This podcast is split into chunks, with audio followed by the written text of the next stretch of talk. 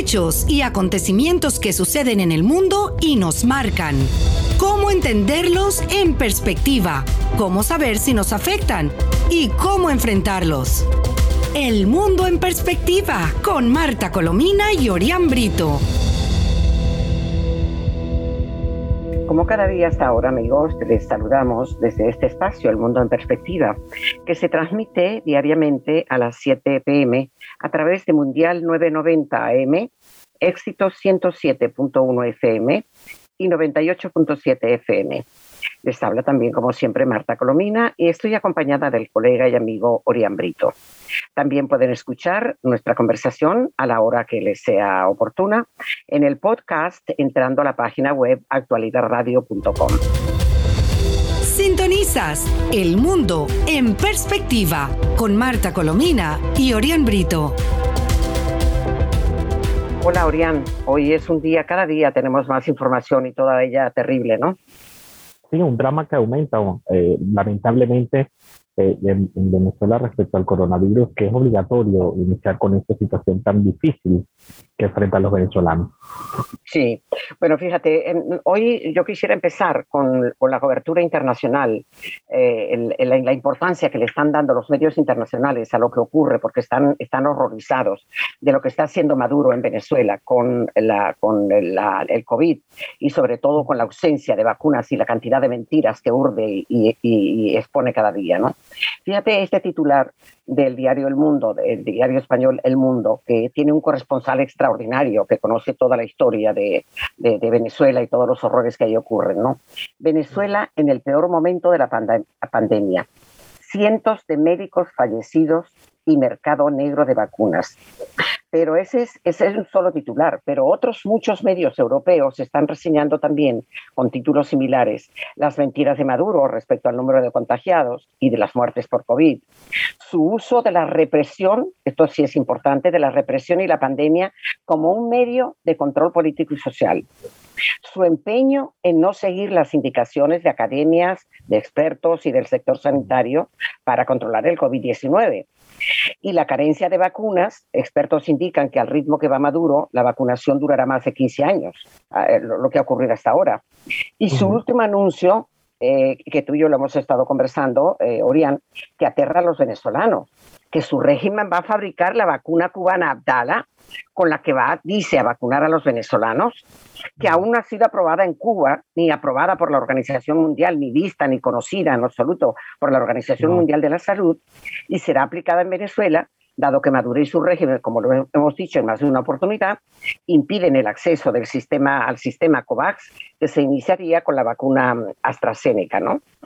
Em, eh, eh, a, eso se unen situaciones como, como esta, eh, que, tú y yo lo hemos comentado también.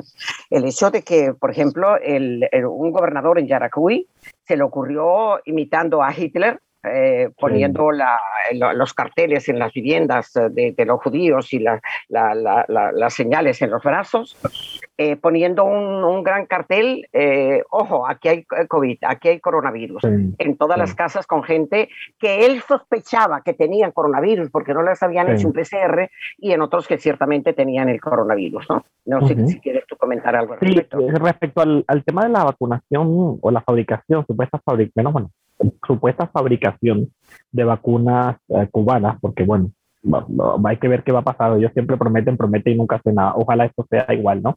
Yo conversé hace minutos con el doctor Alfredo Melgar, es un doctor cubano de, Médicos Sin Fronteras, en, que me alertó en dos cosas importantes, ¿no? Esta vacuna, eh, ensayo de vacuna, está en el puesto 3, eh, se está ensayando en algunos cubanos, en al menos 150. Y en gran parte de ellos, según la información independiente, la Abdala, la Abdala, que es la que ah, se ha dicho y la soberana, y ha tenido reacciones adversas. Y él hizo un mensaje a los colegios médicos, a sus colegas venezolanos, para que no, eh, para que eh, denunciaran eh, si, se, utilizan a los médicos y a los... Sí, ha tenido reacciones adversas. Y dice que... claro, por eso es por lo que, lo que no la están aplicando en Cuba y la mandan a Venezuela para, para que sean conejos de indias los pobres. Y vete tú a saber nos estamos temiendo, al menos eso lo temen muchos médicos, que en mi caso no soy médico, eh, que, a, los médicos de hoy del Hospital Vargas, a lo mejor lo que les están aplicando es la Abdala y de una vez la prueban. Es decir, ese es el punto que con, un régimen tan inmoral y tan criminal como el de Maduro, cualquier cosa horrenda es posible eh, que ocurra. Y lo que pasó hoy en el hospital Vargas es total, como usted lo dice, criminal, porque los doctores llegaron ahí muy temprano a agarrar algunas de las pocas dosis eh, que hay, porque en Venezuela no hay una vacunación masiva. Es evidente porque no hay vacunas eh, para todo el mundo, como debería ser. Y ya están denunciando que eh, se están vendiendo por 300 dólares. Según esto, esto, ha sido denunciado por médicos y mostraron, profesores y amigos radio escucha un cartón donde se, se muestra como el, el, cartón de la vacunación que certifica. Además, ya es casi como una factura de que usted pagó y, tiene su, su, vacuna, una cosa. Y, Maduro, y Maduro tiene el tupé, Orián, de criticar a Brasil por llevar supuestamente solo un, y dice un 8% de vacunados, cuando la suma de las dosis recibidas del régimen de mm. Maduro, de la vacuna rusa y de la China, no alcanza ni siquiera para vacunar al 1,3% de la población. algo verdaderamente terrible. Y hoy vemos otro, otro drama que es el que estamos viendo en Caracas, porque las filas para recargar oxígeno han sido hoy tremendas. La demanda ha aumentado considerablemente y, la y la recarga, déjeme decirle, de 2.000 libras está entre los 30 y 35 dólares en un país donde la gente el salario no le llega a un dólar. Imagínate todo.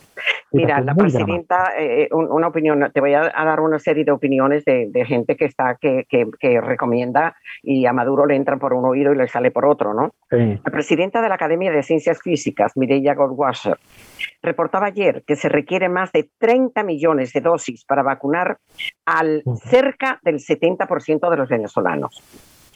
Y la presidenta del Colegio de Enfermeras, una mujer muy combativa, Ana, Rosario Contreras, comentaba críticamente ayer también que el número de trabajadores de la salud que han sido vacunados es un secreto de Estado.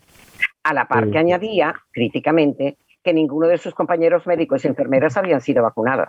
O sea que ella no conocía a ninguno de sus, de sus eh, amigos y de sus colegas que hubiera sido vacunado. Imagínate tú. Es terrible. Y fíjese que en paralelo a la suspensión del Hospital Vargas, hoy ocurrió una cosa que me parece también alarmante, y es que el Consejo Municipal de Baruta, esto es en el este de Caracas, controlado por el chavismo, seleccionó a 500 personas, aparentemente portadoras del denominado carnet de la patria, para vacunarlos a algunas personas. Es decir, se usa discreción, a las pocas vacunas que hay se usan para comercializarse y para utilizarse a discreción de los fines políticos del régimen bueno, pero perdona, es un ya lo, ya lo califican de, déjeme decirle, eso ha sido, lo califican de genocidio. claro, es que eso ha sido criticado abiertamente también por la prensa internacional, porque Maduro, Maduro todos los días alardea que él está vacunado, que Silia está vacunado. Están vacunados los eh, eh, cerca de, de 20.000 o, o, no me acuerdo cuántos son, son miles de, supuestos médicos cubanos que están en Venezuela. Está, está vacunado Padrino López y toda su familia, todos los familiares. Los que no están vacunados son los que tendrían que estar vacunados, que son criminales, criminales del PAES también.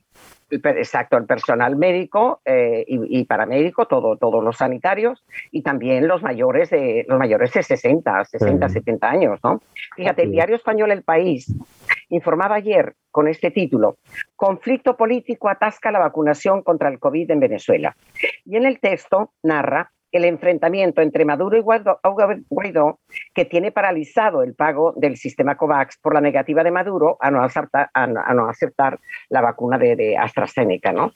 Y la, cantidad de quejas, fíjate, el exministro de, de Salud, eh, Félix Soleta, que es un hombre que trabaja a favor de la gente de una manera increíble, siempre pendiente, un hombre sabio. Bueno, urge también al régimen adquirir y aplicar la vacunación universal o seguirán aumentando las muertes de las personas vulnerables como el personal sanitario y los sanciones y los, los ancianos. Médicos Unidos pide, fíjate, Médicos Unidos pide que se declare el país en emergencia mientras la gente de Madura dice que no, que, que está bajando ya el, número de contagiados. Algo verdaderamente falso, ¿no? Eh, con industria clama también al Estado atender urgentemente el plan de vacunación de Fede Cámaras. al clamor por la vacunación se unen las ONG. Provea, por ejemplo, reclama un sistema de, vacunación y denuncia que sin agua y sin luz Ayer, por ejemplo, hubo un bajón de luz en, dos estados del país. Hay muchísima más vulnerabilidad en, la pandemia. y el obispo del Táchira, Monseñor Mario Bronta, protestó ayer de forma irada en su Twitter con este mensaje. Así como hay dinero para armas, tiene que haberlo para vacunas, a la par que criticó la inexistencia de un plan de vacunación. Algo, Fíjese que hace, hace instantes el presidente interino Juan Guaidó ofreció una rueda de prensa y dijo que hay un genocidio silencioso en curso en Venezuela producto de la catástrofe humanitaria. Y respecto a la vacuna decía que el tema que no era el tema la marca sino que lo importante es que lleguen y que sean evidentemente aprobadas por la comunidad científica internacional, cosa que no pasa con la, con la Así es. Bueno, pero y tú ves, y con esto concluimos el tema del, del COVID, porque tenemos que ir con, con el informe de, de Amnistía Internacional que realmente aterra también, ¿no? Sobre la violación de los derechos humanos, las torturas, eh, eh, en relación a la, a la, cosa del, del, del COVID. Eh, el hecho de las mentiras de Maduro acumuladas. Cuando mm, hace como tres meses que Maduro nos dijo que iban a llegar 10 millones de vacunas de rusas, ¿no? De las Sputnik. No llegaron sino 100 mil, como unos 150 mil en, en, en, viajes distintos. ¿no? Después que iban a llegar no sé cuántos millones chinos, que no ha llegado ninguno. Después que como no quería la AstraZeneca, iba a importar la, la Johnson y Johnson.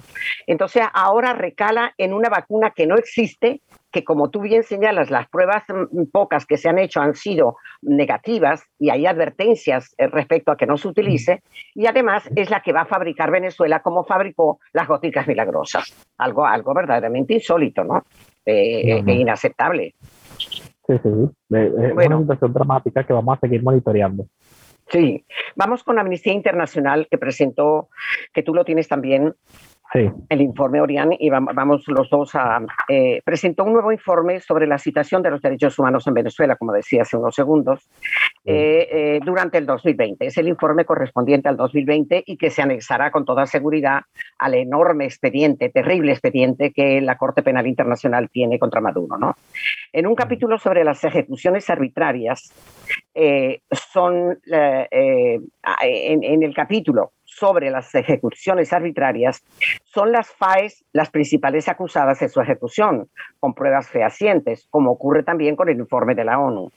El extenso informe en el capítulo de Venezuela, la organización destacó que aumentaron las ejecuciones extrajudiciales, el uso excesivo de la fuerza y homicidios ilegales cometidos por las fuerzas de seguridad a lo largo de todo el año. Destaca también que quienes criticaban las políticas del régimen como periodistas, profesionales de la salud y activistas políticos, fueron objeto de medidas represivas que incluían la criminalización, los juicios injustos y la detención arbitraria. No sé si quieres tú añadir algo más, porque el, informe es muy, muy largo. Sí, sí, sí. Eh, eh, habla también de las, no solo de las ejecuciones extrajudiciales, lo que son las detenciones arbitrarias que han seguido ocurriendo en Venezuela. Registran la tortura, los malos tratos. 413 detenciones arbitrarias por motivos políticos. 12 profesionales de la salud que criticaron la respuesta al coronavirus hicieron detenciones breves y posteriores restricciones. 110 eh, personas han sido criminalizadas en el caso de los diputados, vemos eh, Renzo Pietro, Gilbert Caro, Mauri Carreño, entre otros. Una situación. Pobrecito. Las torturas, también las torturas, el, el, uso excesivo de la fuerza. Sí. Fíjate que sobre las torturas dice el informe, relata el uso de la tortura y otros malos tratos para obtener confesiones o declaraciones incriminatorias con métodos tales como palizas, descargas eléctricas, asfixia y violencia sexual, entre otras.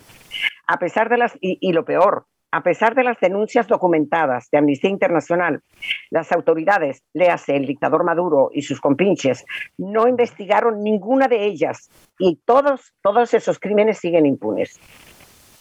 Increíble.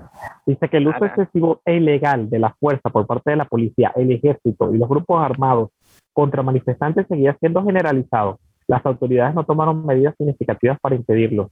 Hay numerosas denuncias de uso indiscriminado de la fuerza de, las operaciones y el cumplimiento de la ley. En mayo, un enfrentamiento armado entre presuntas bandas delictivas en Petare, un barrio de bajos ingresos en Caracas, provocó una operación conjunta de la policía y el ejército que duró más de una semana. En ese periodo se recibieron varios informes de episodios constantes de disparos indiscriminados y denuncias de ejecuciones extrajudiciales. Totalmente, sí. También habla de la impunidad, los juicios, increíble. Sí. Bueno, fíjate que hablando de, de, la cosa de, Maduro y de que no dice que no tiene dinero para las vacunas, ¿no? Eh, ah, dice no tener dinero para las vacunas, pero sí tiene dólares para financiar a más de 1.500 cuentas de Twitter que manipularon la plataforma a favor de su desaferro, Alessab, ¿no? Que por cierto, tú eres el que, que conversando conmigo eh, me estabas diciendo, para eso sí hay dinero, no hay dinero para las vacunas. Y esto cuesta muchísimo, porque además, espera, las cuentas que fueron suspendidas por, eh, por porque violaban la, la, las normas de, Twitter, eh, este, no solamente tenía esas cuentas, sino una legión de influencers, periodistas y medios unidos a la campaña Free Alex Saab en todo el mundo. ¿Cuánto cuesta eso?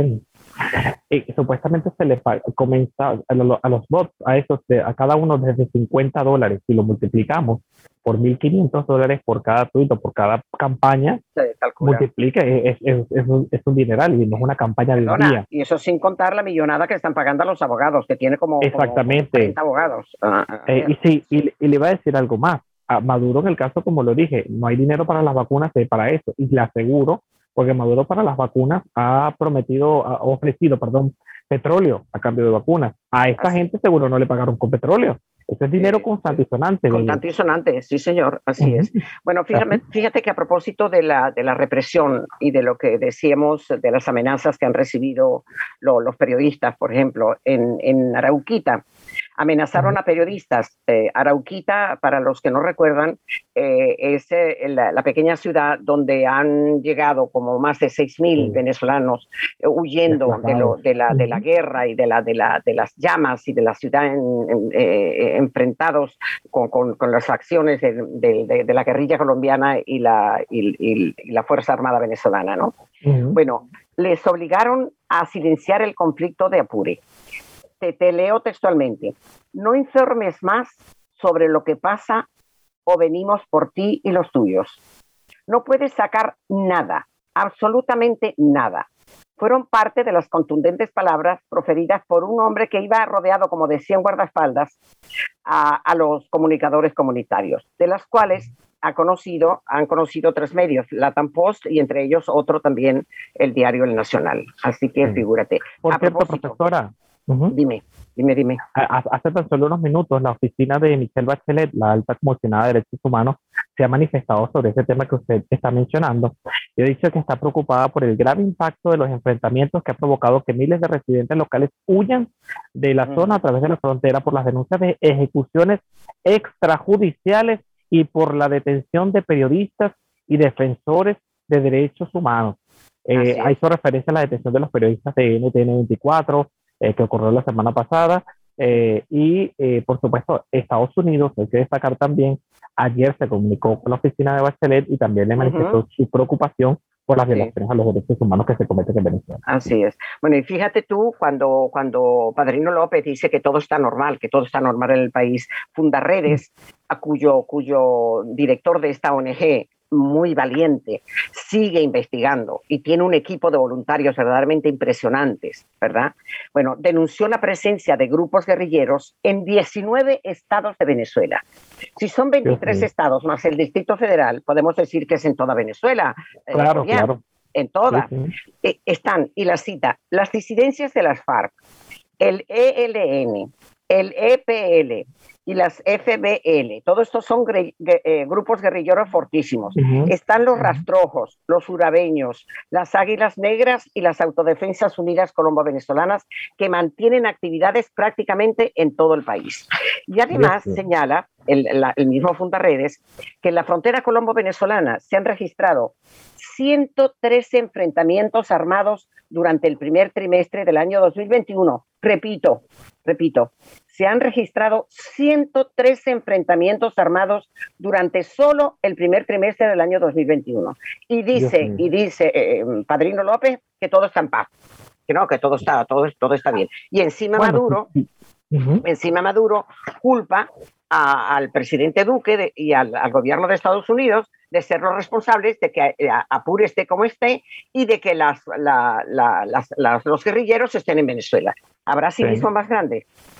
No, no, no, es que son, son caraduras totalmente. Y, y, Colombia ha denunciado de cómo el territorio venezolano se, se, le da amparo a la guerrilla y eso es algo que, que, que por ah. más que lo disimulen ha quedado registro público, porque recordemos que el propio Maduro, siempre lo hemos visto acá, le daba la bienvenida a Jesús Santos a Iván Márquez a, Venezuela, ¿no? Claro. Bueno, y Arreaza decía ayer, Arreaza, el canciller de, de Maduro, eh, decía esto a la cancillera colombiana. Buscamos diálogo y responden con un guion primitivo e irresponsable. Hablan de primitivo a ellos, Dios mío, que son neandertales furiosos. ¿ah? E, es, increíble, mira, eh, y eh, inmediatamente respondió la, la, Cancillería colombiana, dice Maduro está buscando desviar la atención frente a su relación cómplice con los narcotraficantes. Y señala mm, el, el, comunicado que, que, que dio a conocer a la opinión pública nacional e internacional, dice, el régimen ilegítimo de Maduro, como es habitual, busca desviar la atención internacional frente a la relación cómplice de la dictadura de Nicolás Maduro con grupos de narcotraficantes y terroristas como el ELN y disidencias de las FARC, que por años han tenido refugio en Venezuela y él ha protegido. Así que, más claro, y, y, Iván Duque, que por cierto, esto, y, esto, fue, y, fue, y, esto fue la propia ministra de Relaciones Exteriores, Claudia Blum, la que dijo. Claro, claro, claro. Fíjate que, que, que, el presidente Duque dijo hace días, pero no nos dio tiempo a comentarlo, eh, algo que está constantemente él presionando a la Unión Europea y a la opinión pública internacional, que hace falta mucha más presión de la Unión Europea y del mundo para que Venezuela recupere la democracia. En otras palabras, no se puede más el coqueteo del señor Borrell con Maduro. Esa es la verdad. No. Esa es la verdad, sí. ¿Cuánto tiempo disponible? ¿Cuánto tiempo todavía, todavía nos quedan como ocho minutos. ah, ah, no, no, estamos reyes. Hoy nos hemos portado muy bien. Hemos sido, hemos sido cohetes. Sí. Bueno, fíjate, entonces me da tiempo de leer solo una parte de la declaración sobre la OEA y el gobierno de Bolivia que eh, significa una defensa del secretario general de la OEA, el señor Luis Almagro, ¿verdad? Eh, dice, declaración sobre la OEA y el gobierno de Bolivia. Y lo hace el grupo IDEA, que está constituido por presidentes en ejercicio y expresidentes de, eh, del, del, de, la habla, de habla hispana y de, del, del, continente, de, América Latina y, de España. Y, y es un espaldarazo luego de que el gobierno de Bolivia anunciar que le iba a iniciar una, una, una demanda, unos procesos contra Almagro por haber intercedido por la, la, salud y el proceso que, que, hacen contra la expresidenta Yanine Fíjate que lo firman Oscar Arias, que de Costa Rica, José María Aznar, que fue presidente de España, Nicolás Ardito Barleta, de Panamá, Enrique Bolaños, Nicaragua, Felipe Calderón, México, Rafael Ángel Calderón, Costa Rica, Laura Chinchilla, Costa Rica, Alfredo Cristiani, El Salvador, Vicente Fox, México, Eduardo Frey, Chile, César Gaviria, Colombia, Osvaldo Hurtado, Ecuador, Luis Alberto Lacalle, de presidente de Uruguay, Mauricio Macri, que lo fue de Argentina,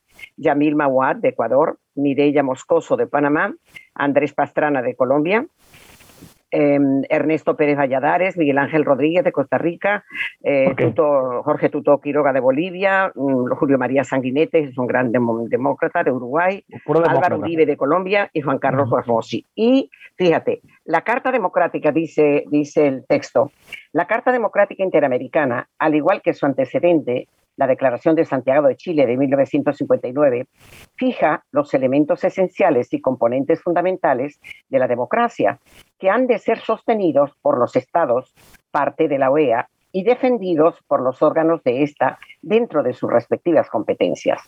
La propia eh, Corte Interamericana de Derechos Humanos ha desarrollado prolijamente dichos estándares, dándoles un soporte jurídico vinculante e indiscutido para los gobiernos. Y aquí está el párrafo central que da una bofetada al, al, régimen de Bolivia, al gobierno de Bolivia, eh, eh, cuando acusa al, secretario general de la OEA, Luis Almagro, de, eh, de incurrir en asuntos en, en, injerencistas, como dice, de, de la política boliviana. Dice, las recomendaciones que en el señalado marco y acerca del funcionamiento de la Administración de Justicia y la lucha contra la corrupción dirija el secretario general de la OEA a los gobiernos de los estados parte, como lo ha hecho recientemente con el gobierno de Bolivia, que es el producto de una sucesión constitucional reconocida por la misma OEA y la Unión Europea,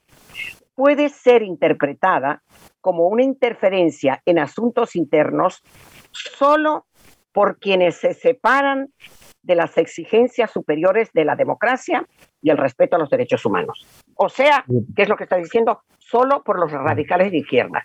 solo por los que porque se porque eh, eh, aplican prácticas democráticas para luego llegar al poder y hacer prácticas no democráticas. Así es. Ese es el punto. Sí. Profesora, quedan tres minutos, pero bueno, hay dos elecciones este fin de semana que son las de Ecuador. Sí, sí. la de Ecuador, bueno, ya cerraron las campañas tanto Guillermo Lazo como Arauz, que es el candidato del correísmo. Le informo que, eh, por supuesto, este el de Arauz cerró con un video de Rafael Correa, por supuesto, para esperar. Imagínate tú. Eh, sí, pues, eh, la mayoría de, de la mafia. Así es. La mayoría, que, además está señalado en Ecuador, tiene orden de arresto y todo eh, por corrupción. Y eh, se espera que, bueno, sea una contienda reñida. Vamos a estar pendientes porque ellos dos deciden. Sí, está, hay un empate técnico, dicen. Yo creo, yo creo que está un poquito arriba, lamentablemente, el, el de Correa, ¿no? Sí, aunque siempre, sí, un poquito arriba, correcto, profesora, un poquito arriba el de Correa. Y, y, y, y es una pena porque candidatos que también, aunque no llegaron a esta segunda vuelta, estén apostando algunos por el voto nulo o no apoyen a, a, la, ah, bueno, claro. un candidato. ese es un eh, gravísimo error, un gravísimo error. Así que vamos a estar mira, ¿y ¿Qué pasa con el, con el chiripero de Perú? con el chiripero. oye, ven, ven. En, Perú hay muchos candidatos. Espera, 23 candidatos. 23 candidatos. O sea, sí, ¿verdad? O sea, eso. demasiado. ¿Qué pasa, Algunos tienen COVID-19. Esto se podría definir, eh, esta segunda vuelta, según los pronósticos de las encuestas, con dos candidatos. uno es Johnny Lescano, que es el que va en el, en el, en el primer puesto, un candidato que entre las cosas más, eh, cosas que ha dicho, está eh, que, ah, ¿cómo es? Que, que, el, coronavirus se cura con caña, con, tomando con caña. Ese fue el que dijo eso. Ese, Ay, no lo puedo creer. Pero, pero fíjese, para, para, orientar, para orientar un poco a los amigos radioescuchas, este, el, el candidato que más puntaje lleva en las encuestas tiene un 11 un 12%. Sí, sí, Calcule. ¿Qué, ¿Qué es lo que va a ocurrir? Y entre ellos hay un montón de, de, parlamentarios, algunos de los cuales han sido objeto de investigaciones por corrupción y otros montón. Y eso lo podría definir él. Porque Perú ha sido un ejemplo de democracia durante mucho tiempo. Es decir, uno, yo rezo porque eso no ocurra, ¿no? Sí. Y lo podría definir él con Rafael López Aliaga, que eh, ya algunos califican que es el Bolsonaro de Perú, un candidato que pues, es un empresario eh, es economista, ese no es economista. Eh, ah, sí, sí, es empresario, que es el, Cano, y bueno, ellos dos podrían tener. Lo que pasa es que ninguno, como usted ya lo dijo, llega al otro porcentaje, así que bueno, vamos a estar pendientes. La que sí no tiene chance es Verónica, es la izquierda, la izquierdosa.